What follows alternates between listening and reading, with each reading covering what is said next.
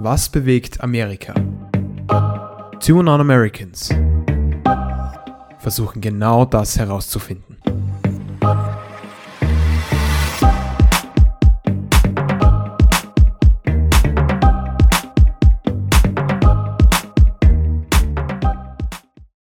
Herzlich willkommen zur Special-Episode zur Fußball-Weltmeisterschaft. Und wir haben sie in unserer letzten Folge bereits meisterlich angeteasert. Bei uns geht es heute einmal nur um Fußball. Mein Name ist Matthias und ich darf Sie aus dem Podcast-Studio zu Graz begrüßen. Die Weltmeisterschaft, der World Cup, der Copa Mundial ist in vollem Gange und das in einem Land, das ungefähr so wenig mit Fußball zu tun hat wie Alaska mit der Tropenhitze. Oft wurde sie kritisiert, diese WM. Trotzdem geht es um ganz schön viel. Tobias, du darfst übernehmen. Auch wie immer ein herzliches Buenos Dias, Buenos Aires von meiner Seite.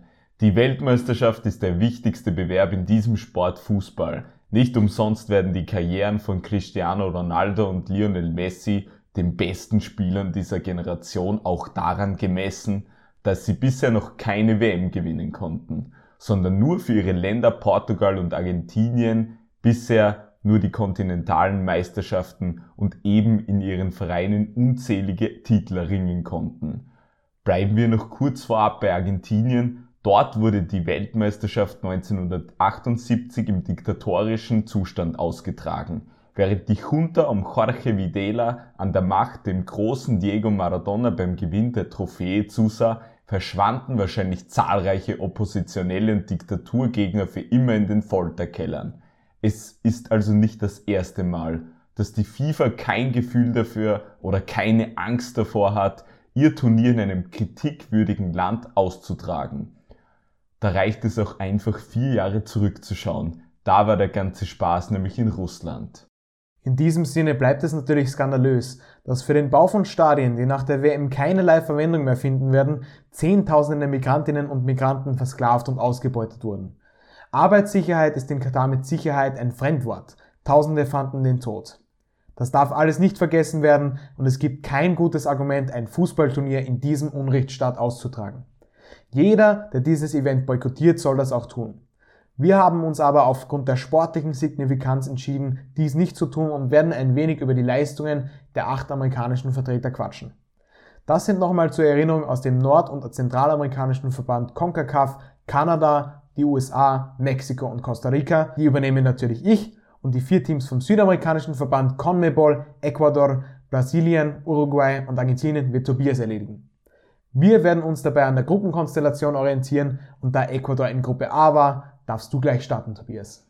Zuallererst einmal zu Ecuador, da war längere Zeit überhaupt nicht klar, ob das Land überhaupt bei der Fußballweltmeisterschaft teilnehmen darf, da sie in der Qualifikation mit Byron Castillo einen Spieler eingesetzt haben, der entgegen seines Spielerpasses in Wirklichkeit in Kolumbien unter anderem Namen und in einem anderen Jahr sogar geboren ist. Äh, Peru und Chile schafften es sich nicht zu qualifizieren und haben als Benachteiligte dagegen Beschwerde eingelegt. Das wurde aber dann vor dem Internationalen Sportgerichtshof abgeschmettert also durfte Ecuador in Gruppe A das Eröffnungsspiel gegen Katar bestreiten. Dabei haben sie dem Gastgeber in der ersten Partie ganz schön die Grenzen aufgezeigt. Herausstellen muss man dabei natürlich die überragenden Leistungen des Stürmers Enna Valencia, der in Diensten des türkischen Vereins Fenerbahce ist. Anschließend kam es zu einem Unentschieden gegen die Niederlande, ein gutes Resultat aus ecuadorianischer Seite, aber sie mussten dann letztlich zum Entscheidungsspiel gegen Senegal, da auch die ihre Partie gegen Katar gewinnen konnten und dort gingen sie früh in den Rückstand, konnten aber durch den jungen, ambitionierten und sehr talentierten Moises Caicedo ausgleichen, aber quasi im Gegenzug kam dann die Antwort von Chelsea-Verteidiger Khalidou Koulibaly.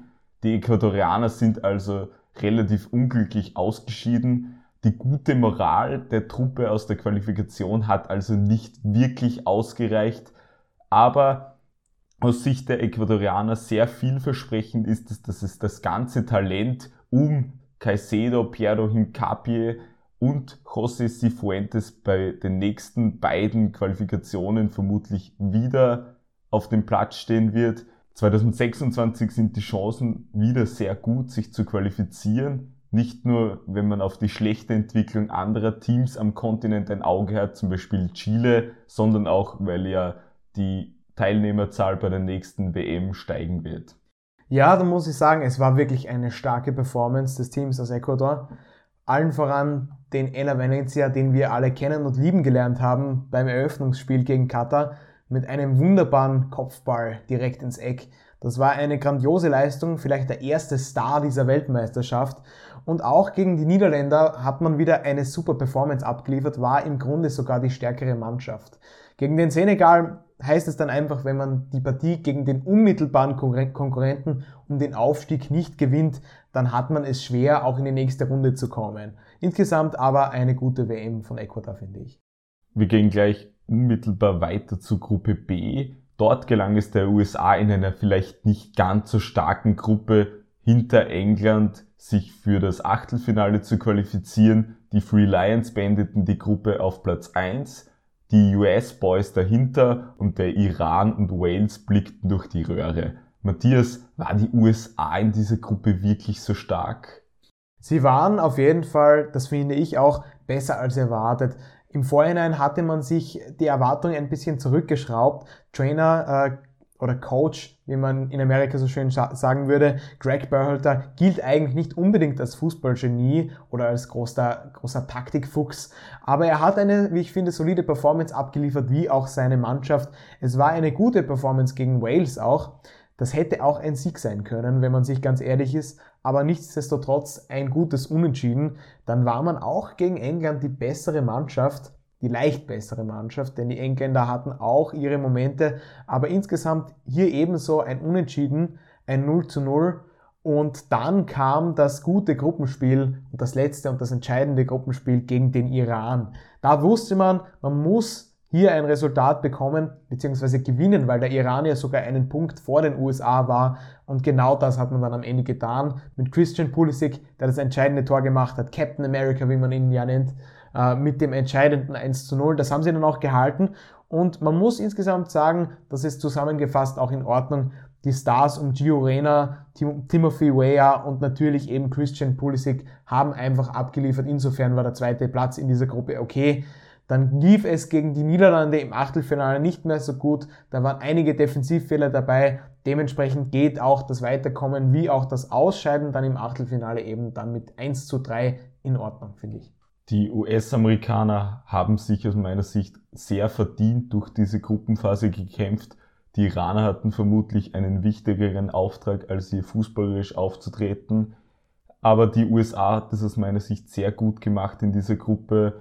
Börhalter dürfte ein sehr guter Motivator sein, hat es auch geschafft, aus Spielern, die nicht in Form sind, das Maximum herauszuholen. Ich greife da vielleicht einmal den Torschützen aus dem Eröffnungsspiel gegen Wales, Timothy Weah, heraus, der bei Lille kaum zum Zug kommt und in der Nationalmannschaft wirklich eine sehr solide Leistung abgeliefert hat. Also da könnte im Winter wirklich ein Club, beispielsweise aus der Premier League, die Initiative ergreifen und den Sohn des berühmten liberianischen Fußballspielers und Weltfußballers George Weah ins Team holen. Ja, genau, das würde ich auch meinen bei solchen guten Performances. Wir haben es ja in der Vergangenheit auch schon erlebt. Siehe James Rodriguez, dass große Stars in der Weltmeisterschaft eingekauft werden. Bin mal gespannt, wer das nach diesem Turnier sein wird. Aber schauen wir zunächst mal in die Gruppe C. In dieser waren mit Argentinien und Mexiko oder Mexiko zwei Teams, die es in der Vergangenheit immer in die Finalrunde geschafft haben, beziehungsweise in die Runde der letzten 16, also ins Achtelfinale geschafft haben. Ein Team konnte sich in der Gruppe mit Polen und Saudi-Arabien durchsetzen, das andere fährt heim. Beginnen wir mit dem Team, das es in die nächste Runde geschafft hat, mit Argentinien. Und das war zu Beginn durchaus in Frage zu stellen, denn die Argentinier starteten wirklich in der schlechtesten Position, die es gibt ins Turnier, nämlich mit einer Auftaktniederlage gegen den vermeintlich schwächsten aus der Gruppe Saudi-Arabien. Das war wirklich eine Sensation aus Sicht der Asiaten. Die Argentinier starteten planmäßig in der zehnten Spielminute mit einem Elfmetertor von Lionel Messi ins Turnier, konnten die Führung aber im weiteren Verlauf der ersten Spielhälfte nicht verdoppeln. Die Saudi-Arabier kamen dann wirklich mit viel Elan aus der Kabine und drehten binnen kürzester Zeit die Partie zu ihren Gunsten und die Argentinier konnten dem nichts mehr entgegensetzen. Die Saudi-Arabier haben es wirklich geschafft, die Argentinier taktisch überraschend zu schlagen. Und im nächsten Spiel versuchten das die Mexikaner dann mit einer ähnlichen Herangehensweise. Da funktionierte es dann aber aus Sicht der Albi Celeste besser. Es brauchte aber dennoch bis in die zweite Spielhälfte und einen überragenden Schuss von Lionel Messi, wem sonst. Das 2-0 konnte dann das vermeintliche Supertalent der Sport Lisboa Benfica Enzo Fernandes erzielen. Aus meiner Sicht ein, eine unglückliche Niederlage der Mexikaner, da hätte auch ein Unentschieden herausschauen können. Wie siehst du das? Ja, ich finde, die Mexikaner haben das die ersten 60 Minuten gut gemacht. Da war das taktische Korsett äußerst gut angepasst, auch von Coach äh, Tata Martino. Und ähm, das war einfach ein Moment äh, von absolutem Genie von Lionel Messi, der da durch eine scheinbar winzig kleine Lücke in der mexikanischen Defensive durchschießen kann und ihn dann um Ochoa vorbeibringt. Und ähm, das Tor von Enzo Fernandes, da merkt man, dass die Dämme dann gebrochen waren bei Argentinien. Man hat so fast das Gefühl bei dieser WM, wenn das erste Tor dann geschafft ist, dann kommen die Argentinier erst so richtig in Tritt und können sich da die ein oder andere Torschuss noch erarbeiten, nachdem sie eben in Führung liegen. Und mit dieser Führung im Rücken waren sie richtig stark und bringen das dann routiniert über die Ziellinie. Es war also ein sogenannter Arbeitssieg gegen Mexiko, würde ich es bezeichnen. Und das folgte dann auch im dritten Gruppenspiel gegen Polen. Es war wieder eine ähnliche Konstellation. Die Polen hielten lange defensiv solide dicht. Dann kam Alexis McAllister vom Brighton Hove und erzielte die Führung und die Argentinier konnten dann noch einmal eines nachsetzen. Die Argentinier schafften es dann mit diesen zwei Siegen folgerichtig ins Achtelfinale. Verdient aus deiner Seite?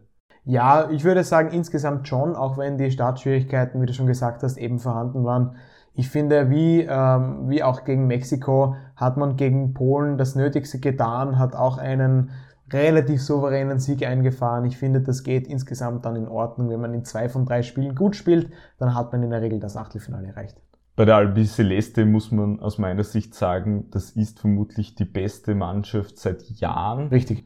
Es wird das letzte Turnier für Lionel Messi und auch seinen kongenialen Sturmpartner in der Nationalmannschaft Angel Di Maria sein. Die Argentinier bestehen aus einem guten Mix aus Routiniers wie eben den genannten oder auch Innenverteidiger Nicolas Otamendi und jungen Supertalenten, wie ich sie bezeichnen würde, wie Julian Alvarez von Manchester City oder dem zuvor bereits erwähnten Fernandes. Dementsprechend konnte man dann schon ins Achtelfinale gehen gegen Australien mit einem vermutlich sicheren Gefühl, dass das für das Viertelfinale ausreichen wird.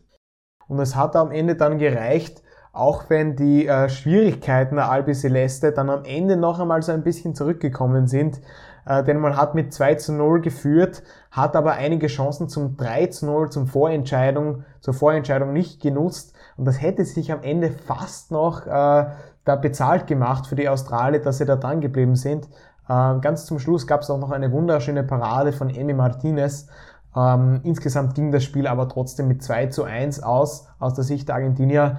Und ich bin trotz der Schwierigkeiten am Ende der Meinung, dass auch das verdient war. Ich glaube, man kann sich auf eine wunderbare Final Viertelfinalpartie gegen die Niederländer freuen. Ja, der junge Australier Garang Kool hatte da in der Nachspielzeit noch einmal die Chance zum Ausgleich, vergab aber die Argentinier aus meiner Sicht ist herauszustellen, dass Enzo Fernandes wirklich mehr Verantwortung übernehmen konnte, als ich ihm das vor Turnierbeginn vielleicht zugetraut habe. Fernandes aus meiner Sicht bisher der Spieler, der in gewissem Sinne den Unterschied gemacht hat bei Argentinien. Fernandes vielleicht kurz zu seiner Person, kam im Sommer von River Plate aus Buenos Aires über den großen Teich nach Europa, nach Portugal zu Sport Lisboa Benfica und hat sich dort binnen kürzester Zeit zu einem Stammspiel entwickelt und auch in der Champions League gute Leistungen abgerufen und zeigt das jetzt auch bei der Weltmeisterschaft. Könnte das ein zukünftiger Superstar sein? Ich würde sagen, auf jeden Fall. Aber wir haben schon viele künftige Superstars gesehen, die letztlich ihre Karrieren nicht so fortführen konnten, wie das erwartet war. Also warten wir ab. Du hast das Stichwort James schon gebracht. Ich glaube, auf den würde diese Aussage perfekt zutreffen. Wahrscheinlich. Ja, dann gehen wir weiter und zwar in den Norden Amerikas äh, und nach Mexiko. Mexiko war seit 1978 immer im Achtelfinale bisher. Bei dieser WM war es für El Tri aber schon in der Gruppenphase zu Ende. Man muss wirklich sagen, das war extrem bitter. Das erste Gruppenspiel mit Polen, da hat man noch mit Glück einen Punkt geholt, ein 0 zu 0, das anscheinend sehr langweilig war, habe ich mir sagen lassen. Ich habe das Spiel Gott sei Dank nicht gesehen anscheinend. Ähm, war das ein, naja, Spiel zum Einschlafen. Gegen die Albi Celeste, gegen Argentinien dann, wie wir gesagt haben, zu ungefährlich. Das war lange Zeit eben eine gute Defensivleistung, aber wenn du alleine keine Torschüsse abgibst, dann kannst du dich auch nicht beschweren, wenn du das Ganze verlierst. Insgesamt dann einfach zu wenig, auch wenn die Mexikaner sich im letzten Spiel dann deutlich gesteigert haben gegen Saudi-Arabien und zum Schluss sogar ihre eigenen Offensivqualitäten wieder entdeckt haben und das Spiel dann letztlich auch mit 2 zu 0 angeführt haben. Dann kamen zwei äh, nicht erlaubte Treffer, die von VAR zurückgenommen wurden seitens der Mexikaner, was natürlich doppelt bitter war, weil die Araber dann am Ende noch das 1 zu 2 äh, gemacht haben aus Sicht der aus Sicht des Underdogs und es letztlich dann wirklich zu wenig war im direkten Vergleich mit Polen in der Gruppe, dann mussten El-Tri wirklich zum ersten Mal seit 1978 schon in der Gruppenphase die Segel streichen. Tobias, was denkst du darüber? Vor allem bitte für Legenden wie Guillermo Ochoa, den sagenhaften Torhüter, der für viele auf Social Media immer nur bei Weltmeisterschaften in Erscheinung tritt, aber in Wirklichkeit seit Jahren zu einem der besten Torhüter weltweit zählt man bekommt in der Regel aber eher nur bei Weltmeisterschaften etwas von ihm mit, weil er nur bei Randteams gespielt hat, wie Ajaxo in Frankreich oder Standard Lüttich oder jetzt wieder zu seinem Jugendverein Amerika in Mexiko zurückgekehrt ist. Aus meiner Sicht einer der besten Torhüter seiner Generation. Wenn wir von den besten Spielern auf der Position im Mittelfeld sprechen, dann kommt in Mexiko niemand am Namen Andrés Guardado vorbei Rekordnationalspieler, steht bereits auf Rang 10 derjenigen Spieler, die am meisten Treffer für die L3 erzielen konnten. Guardado, ein wahnsinnig guter Spieler im Mittelfeld mit einem Weltklasse-Auge. Auch für ihn wird es die letzte Weltmeisterschaft sein. Wie Ochoa ist er seit 2006 in jedem mexikanischen WM-Kader gewesen, kam im Gegensatz zu Ochoa bei allen fünf Weltmeisterschaften zum Einsatz. Extrem bitter, dass beides in ihrer letzten Weltmeisterschaft nicht aus der Gruppe geschafft haben. Aus meiner Sicht liegt es am allermeisten am Trainer Tata Martino, der gegen Polen einfach viel zu passiv agiert hat. Im direkten Duell mit einem Gegner um den Aufstieg musste einfach mehr kommen und an der fehlenden Offensivqualität. Raul Jiménez von den Wolverhampton Wanderers ist nicht in Form, kam auch immer nur als Einwechselspieler ein Jimenez in besserer Form hätte vermutlich den Unterschied gemacht. So starteten oft Alexis Vega und Irving Lozano zwei kleine, technisch versierte Spieler im Sturm, die aber keinen besonders guten Torriecher zu haben scheinen. Und dann gab es auch noch Henri Martin, ein guter Stürmer in Mexiko, aber auf Weltmeisterschaftsebene reichte er eben nicht aus. Er hat zwar getroffen, aber eben nicht oft genug. Gruppe D interessiert uns dann nicht. In Gruppe E wäre es dann beinahe zu einer wahren Sensation gekommen. Da rufe ich mir natürlich die legendäre Saison 2001 in Erinnerung, als in Deutschland der FC Schalke 04 für vier Minuten deutscher Meister war, bevor der FC Bayern München die Gelsenkirchener leider noch abfing. Costa Rica war vor wenigen Tagen für drei Minuten im Achtelfinale. Jetzt sind es Japan und Spanien, während die Lateinamerika und aus österreichischer Sicht erfreulich die Deutschen draußen sind. Matthias, für uns gibt es also trotzdem einen Grund, uns zu freuen. Erzähl doch mal, wie diese Gruppe gelaufen ist. Es war ein denkbar schlechter Auftakt für Costa Rica in dieses Turnier. Der Auftakt war mit einem 0 zu 7 gegen Spanien wirklich unterirdisch. Da haben die Spanier die Costa Ricaner regelrecht überrannt. Dann die Sensation gegen Japan. Ein 1 zu 0. Ob man 90 Minuten nichts vom Spiel hatte, das interessiert im Nachhinein überhaupt niemanden. Es war letztlich der so wichtige Sieg, um dann noch sich die, überhaupt die Chance zu wahren, ins Achtelfinale aufzusteigen. Dann das letzte Spiel gegen Deutschland. Man hat noch eine Außenseiterchance, aber wie gesagt, die Deutschen sind kein Gegner, wo man einfach so drauf losspielen kann. Lange war man hinten, lange war man defensiv orientiert, dann plötzlich die Offensivaktionen, dann plötzlich die Tore. Und zwischenzeitlich führte man mit 2 zu 1. Die Spanier konnten äh, zu diesem Zeitpunkt nicht über ein Unentschieden hinauskommen gegen äh, die Japaner. Ja, am Ende stand dann auch die Niederlage. Und ähm, für diesen kurzen Moment war Costa Rica eben im Achtelfinale. Drei Minuten später kam dann aber schon der Treffer von Kai Havertz äh, vom FC Chelsea, der das Ganze wieder egalisierte und aus Sicht von Deutschland wieder spannend machte. Dann am Ende stand es leider aus der Sicht von Costa Rica 2 zu 4, weil die Deutschen einfach ihre Qualität ausgespielt hatten. Insgesamt trotzdem eine unglaubliche Performance für diese Truppe äh, aus Costa Rica und für eine Mannschaft, die qualitativ und alterstechnisch überhaupt nicht mehr auf der Höhe ist. Das war im Prinzip 2014 minus diesen jungen, engagierten Spirit, den sie damals hatten, mit Spielern wie Joel Campbell damals, Brian Ruiz, die waren heuer auch wieder dabei, aber heuer eben schon deutlich über ihrem Zenit und dementsprechend reichte es nicht wie 2014 fürs sensationelle Viertelfinale, sondern eben diesmal nur für das knappe Ausscheiden in der Gruppenphase aber wie schon erwähnt, das war auch in Ordnung und das war eigentlich schon besser, als man in dieser Gruppe mit Japan, mit Spanien, mit Deutschland von Costa Rica erwartet hatte. Die kostarikanische goldene Generation aus 2014 ist jetzt vorüber mit den Spielern um Keylor Navas. Die Namen der beiden Torschützen gegen Deutschland, Juan Pablo Vargas und Jelzin Tejeda kennt jetzt natürlich jeder. Tejeda war beispielsweise auch 2014 dabei natürlich das Wahnsinnstor von Keisha Fuller, dem Außenverteidiger, der entgegen aller Überraschungen nicht mit Stoke City Legende Ricardo Fuller verwandt ist, der ist nämlich Jamaikaner. Aus meiner Sicht gibt es aber bei Costa Rica doch Hoffnungen, denn die junge Garde um Javison Bennett von Sunderland AFC oder auch einem Brandon Aguilera, der von Nottingham Forest aktuell wieder in seine Heimat ausgeliehen ist, die haben schon für ihre Verhältnisse eine gute Figur bei dieser Weltmeisterschaft hingelegt. Beide sind ja noch unter 20. Da ist schon noch reichlich Entwicklungspotenzial vorhanden. Und wenn wir schon von Entwicklungspotenzial sprechen, auch in der nächsten Gruppe F war ein nordamerikanischer Vertreter am Start,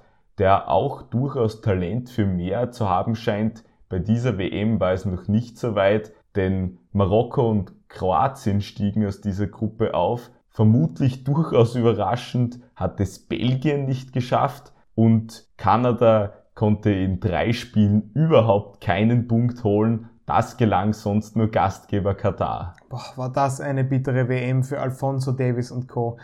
Da wäre so viel mehr drinnen gewesen. Vergebene Elfer, Großchancen. Defensiv war man einfach nicht sattelfest und insgesamt völlig glücklos. Angefangen hat alles mit einem 0 zu 1 gegen Belgien, da eben der angesprochene vergebene Elfer vom Star von Bayern München. Dann äh, reichte es eben nur zu dieser knappen Niederlage. Auch im zweiten Spiel wollte irgendwie nichts klappen, dann gegen Marokko und auch im letzten Spiel gegen Kroatien erzielte man zwar dann die Führung und insgesamt das erste WM-Tor für die Kanadier, äh, auch durch Alfonso Davis im Übrigen, also der hat sich für seinen verschossenen Elfer dann doch noch revanchiert. Insgesamt konnte die Mannschaft aber nicht mehr zurückschlagen. Das war dann zu wenig und so schied man als einzige punktelose Mannschaft neben dem Gastgeber Katar, der ja fußballerisch, muss man auch sagen, qualitativ deutlich unter Kanada steht, äh, aus. Aber insgesamt muss man auch sagen, wenn man resumiert über dieses Turnier, das letzte Wort scheint bei dieser jungen Truppe noch nicht gesprochen. Da ist nicht nur Alfonso Davis mit seinen 22 Jahren noch nicht in der besten Form seines Lebens. Da sind auch viele andere junge, hungrige Spieler. Dementsprechend kann er noch viel gehen in Zukunft bei Kanada. Und wir dürfen uns, glaube ich, noch auf einiges freuen. Der Meinung bin ich auch, die Elf von John Hurtman hat Potenzial, wie sie in der Qualifikation gezeigt haben. Etiba Hutchinson, die beschickte Legende, wird man vermutlich nicht mehr sehen bei der nächsten Weltmeisterschaft. Er ist bereits 39 Jahre alt, also da ist es vermutlich vorbei mit den Chancen auf eine weitere Weltmeisterschaft. Wahrscheinlich, stimmt. Dann war in Gruppe G in der nächsten Gruppe Brasilien sehr gut dabei. Wenig überraschend, die Fußballnation der Joga Bonito, der wieder extrem gut funktionierte bei dieser Weltmeisterschaft. Bereits nach zwei Spielen stand der Aufstieg ins Achtelfinale schon fest. Die Schweiz und Serbien waren dabei keine Hürde. Dabei hatte Serbien zum Auftakt wirklich sehr gut gemacht für eine Halbzeit, ähnlich wie Mexiko. Diese Spiele kann man vergleichen, das Mexiko-Argentinien-Spiel und das Serbien-Brasilien-Spiel. Brasilien war dann einfach technisch stärker und hatte in den entscheidenden Momenten die Einzelspieler auf ihrer Seite. Die Führung wurde erzielt durch Vinicius Junior. Dann kam ein magischer Richarlison de Andrade von Tottenham Hotspur, der sich den Ball im 16er selbst aufgelegt hat und dann mit einem wahnsinnig schönen Fallrückzieher den Ball in die Maschen gehauen hat. Da stand vermutlich Rio de Janeiro und Sao Paulo für eine Minute still. Ein Wahnsinnstreffer, das Tor des Turniers. Zum zweiten Kandidaten des Tor des Turniers komme ich später noch. Dann kam es zu einem Arbeitssieg gegen die Schweiz, ein spätes Tor durch Casemiro. Die Brasilianer waren durch und dementsprechend konnte man auch die Niederlage im letzten Gruppenspiel gegen Kamerun erklären. Da kam es nach einer wenig überzeugenden Leistung in der Nachspielzeit zum Gegentreffer durch Vincent Aboubakar. Ja, das war äh, aus der Sicht von Kamerun eine absolute Sensation zum ersten Mal seit sehr, sehr langer Zeit verlor damit äh, die Seleção tatsächlich ein Gruppenspiel. Das war insgesamt aber trotzdem ausreichend für das Achtelfinale. Wegen der ersten zwei guten Spiele, wo man gezeigt hat, was in dieser Elf steht, mit Stars wie eben Vinicius oder wie dem erwähnten Richarlison, der wirklich ein unglaubliches Turnier spielt. Das war eine Leistung der Brasilianer in den ersten zwei Spielen, wie man sie eben von so einer großen und äh, glorreichen Fußballnation auch erwarten würde. Dann kam das Achtelfinale nach dem Kamerun-Spiel und auch hier schlugen sich die Brasilianer wacker. Da muss man wirklich sagen, das war neben der zweiten Halbzeit gegen Serbien das Beste, was Zuseher und Zuseherinnen bei dieser Weltmeisterschaft bisher präsentiert bekommen haben. Die Brasilianer traten in der ersten Spielhälfte den Südkoreanern sprichwörtlich auf den Schuh. Die Südkoreaner bekamen überhaupt keinen Zugriff auf die Partie. Die Brasilianer hatten das Spiel nach einer Halbzeit entschieden, gingen mit einer 4-0-Führung in die Pause. Ein überragender Vinicius Junior, ein von einer Verletzung zurückgekehrter Neymar, den es nicht einmal gebraucht hätte. Es war eine taktische und spielerische Meisterleistung der Brasilianer, die diszipliniert agierende Südkoreaner, wie man sie kennt, eine Halbzeit lang dominiert haben. Dann wieder ein wahnsinnig gut herausgespieltes Tor von Richarlison, der sich den Ball außerhalb des Strafraums drei, vier Mal mit dem Kopf selbst getribbelt hat sozusagen und dann über zwei weitere Stationen frei vor dem Torhüter der Südkoreaner auftauchte und nur mehr einschieben musste. Vier Tore, die allesamt nicht durch Glück entstanden sind, sondern durch das spielerische Können der Brasilianer, die wieder erinnern an frühere Zeiten, wo sie die Weltmeisterschaften reihenweise dominiert haben und oft nur an sich selbst gescheitert sind. Die Seleção, kann man sagen, steht so gut da wie Argentinien. Die angesprochene Neymar-Verletzung, die da in der Gruppenphase aufgetaucht ist, hat man überwunden. Er steht wieder auf dem Platz. Im Gegensatz zu Argentinien kann man sagen, ist man auf einen, einigen Positionen sogar stärker besetzt. Bei Argentinien hat sich vor allem die Außenverteidigung als vermeintliche Schwachstelle herausgestellt. Bei der Seleção waren nach den ersten vier Spielen, die jetzt bereits absolviert sind, wenige Schwächen wirklich herauszustellen. Auf der Außenverteidigerposition, die vor dem Turnier vielleicht noch als vermeintlich schwächere Position identifiziert werden hätte können, kann man jetzt auch sagen, man brauchte beispielsweise einen großen Namen wie Renan Lodi nicht mitnehmen. Ja, das ist äh, wahrscheinlich richtig bei solchen Performances. Äh, in der Gruppe H, in der nächsten Gruppe, fiel die Entscheidung im Gegensatz zu Brasilien, die sich ja schon nach zwei Spieltagen für das Achtelfinale qualifiziert hatten, erst am letzten Spieltag und Uruguay stand nach einem ungünstigen Beginn in das Turnier im letzten Spiel mit dem Rücken zur Wand. Da kam es zur heroischen und heiß erwarteten Revanche mit dem Gegner von 2010 im Viertelfinale mit Ghana. Tobias, magst du uns über diese Begegnung noch ein bisschen was erzählen? Ja, ich beginne nicht bei dieser Begegnung, aber ich beginne beim ersten Gruppenspiel mit Südkorea. Da ist es ähnlich zu sagen wie bei Mexiko. Die Truppe von Diego Alonso, der die Nachfolge während der Qualifikation des legendären Washington Tabares eingenommen hat, zu wenig ambitioniert auf Südkorea, vermutlich der direkte Gegner auf den Aufstieg auf Platz 2 trennte sich am Ende doch verdient mit den Uruguayern unentschieden, auch wenn die Celeste die bessere Mannschaft war. Im zweiten Spiel kam es dann vermutlich zu einer unglücklichen Niederlage gegen Portugal. Alle können sich jetzt nur mehr an die Haarspitze von Cristiano Ronaldo erinnern. Das Tor gehörte aber natürlich dem Flankengeber Bruno Fernandes, der dann auch in der Nachspielzeit den Elfer zum 2-0 versenkte, der aus meiner Sicht so niemals gegeben werden darf. Innenverteidiger José Jiménez von Atletico Madrid stützte sich mein, aus meiner Sicht regelkonform mit der Hand ab. Was soll er da machen? Und davor kam es noch zu El Payo de Maxi Gomez, die Stange von Maxi Gomez, der seine gesamte Karriere ein wenig unglücklich gestaltet hat. Zuerst bei Celta Vigo ziemlich gut gespielt. Dann kam der nächste Schritt zu Valencia Club de Football, wo er sich überhaupt nicht durchsetzen konnte. Und jetzt ist er bei Trabzonspor in der Türkei mehr oder weniger in der Versenkung verschwunden. Und dementsprechend ging auch dieser Schuss von der Stange wieder ins Feld hinaus. Auch das heiß erwartete Spiel gegen Ghana half da letzten Endes nichts, weil die Südkoreaner parallel ihre Partie gegen Portugal überraschend gewinnen konnten. Die Uruguayer gewannen gegen Ghana 2 zu 0. Da wurde erstmals vielleicht der heiß erwartete Georgian de Arascaeta von Flamengo eingesetzt, der die Spiele davor nur, nur eingewechselt wurde und bei diesem Spiel gegen Ghana dann doppelt traf. Ja, das war ein äh, ziemliches Wahnsinnsspiel von der Spannung her, vom Spannungsbogen her. Die Uruguayer haben wirklich alles investiert in dieses Match.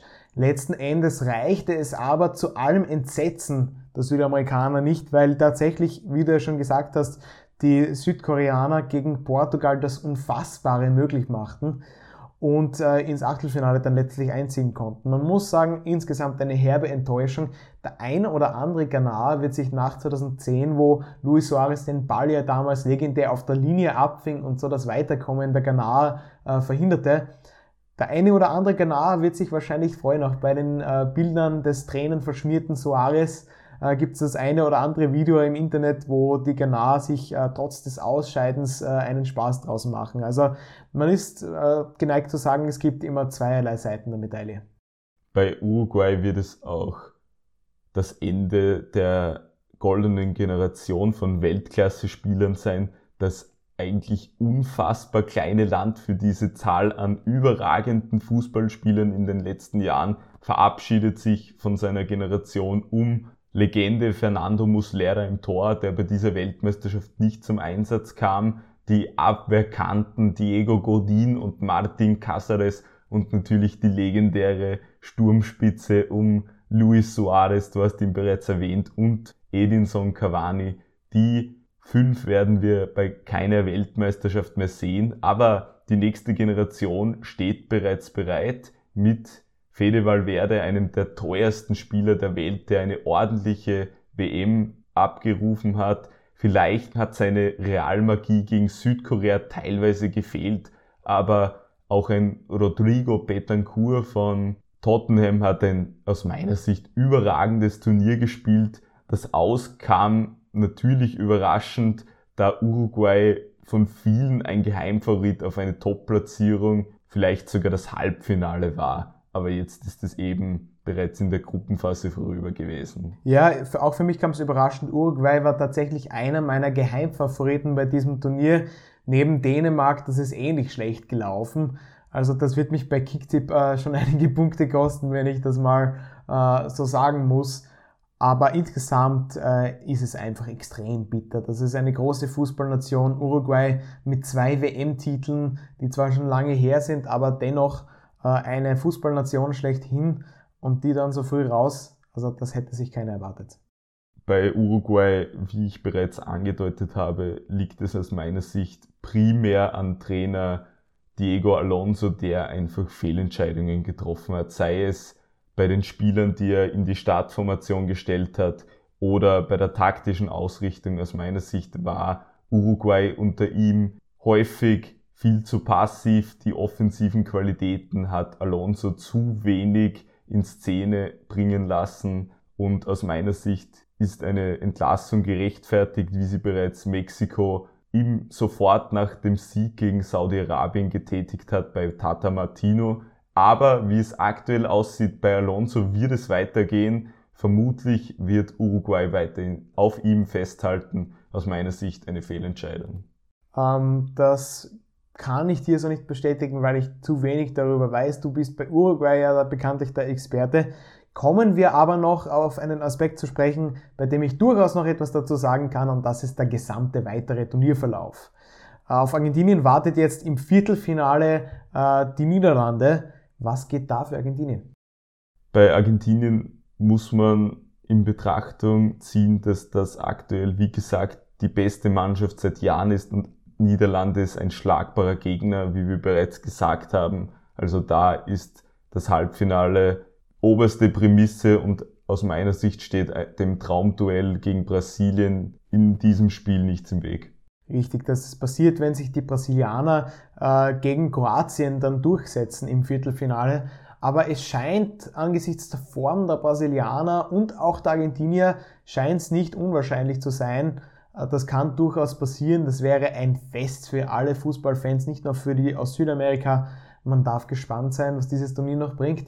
Abschließend würde ich noch gerne wissen von dir, äh, wer dein Turnierfavorit ist.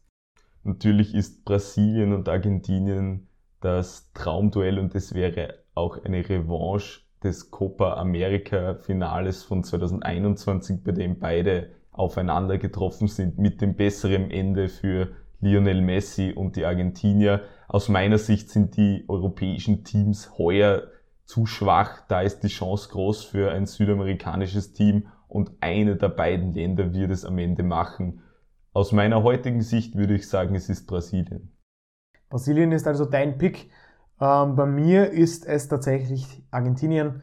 Also wir werden sehen, was da im Halbfinale auf uns zukommt. Ich sage, Lionel Messi holt sich seinen äh, WM-Titel bei der allerletzten Möglichkeit und ähm, macht damit ein Fußballmärchen komplett. Wir müssen aber schauen, was kommt. Wie wir schon gesehen haben in diesem Turnier, Überraschungen passieren links und rechts. Es mag ja vielleicht auch sein, dass es gar nicht zu diesem Top-Duell kommt. Seien wir insgesamt gespannt, was dann noch kommt. Ein Vorteil für die südamerikanischen Teams ist auf jeden Fall, dass Frankreich und England die beiden anderen Länder, die vermutlich am besten ausgesehen haben bei dieser bisherigen Weltmeisterschaft, bereits im Viertelfinale aufeinandertreffen und damit bereits ein potenzieller Titelanwärter ausscheiden wird. Richtig, und auch das wird ein wahnsinniges Fußballfest. Aus meiner Sicht bleibe ich aber bei meiner Meinung Brasilien und mein Lieblingsspieler dieser WM, Richarlison de Andrade, werden am Ende den Pokal hochheben. Richarlison, der auch aus deiner persönlichen Sicht natürlich mit der Everton-Vergangenheit einer deiner Lieblingsspieler sein muss. Ja, da hat man den Sarkasmus jetzt hoffentlich rausgehört, weil ich bin nämlich äh, von Richarlison an sich nicht so begeistert, weil er bei Everton spielt. Das ist der Konkurrent meines FC Liverpool. Allerdings muss ich auch ein Objektiv sagen, dass das eine unglaubliche WM bisher ist von Richarlison, der Andrade, wie du schon gesagt hast. Das war wahrscheinlich das Tor des Turniers, auch jetzt schon. Ich glaube nicht, dass da noch ein schöneres dazu kommt. Es ist wirklich schwer.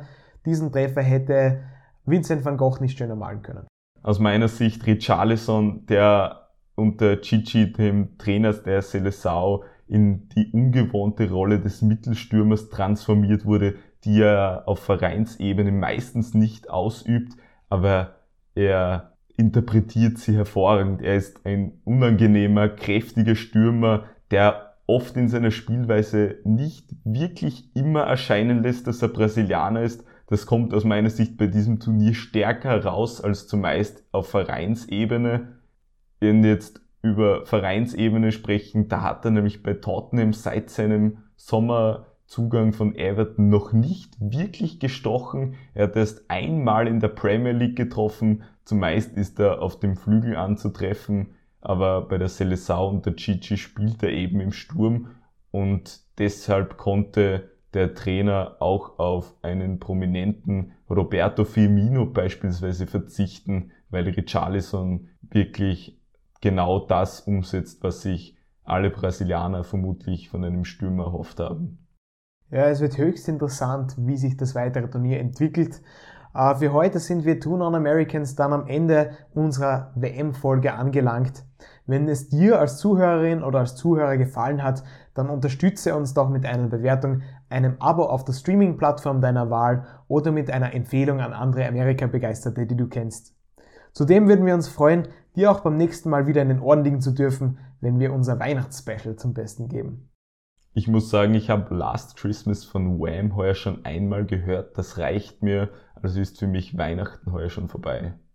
Ja, damit müssen wir bei unserer Weihnachtsfolge nochmal noch ein bisschen was dranhängen. Aber naja, man kriegt wie bekanntlich auch, was man verdient. Und damit sage ich Danke, gracias und goodbye. Bis zum nächsten Mal. Auf Wiederhören.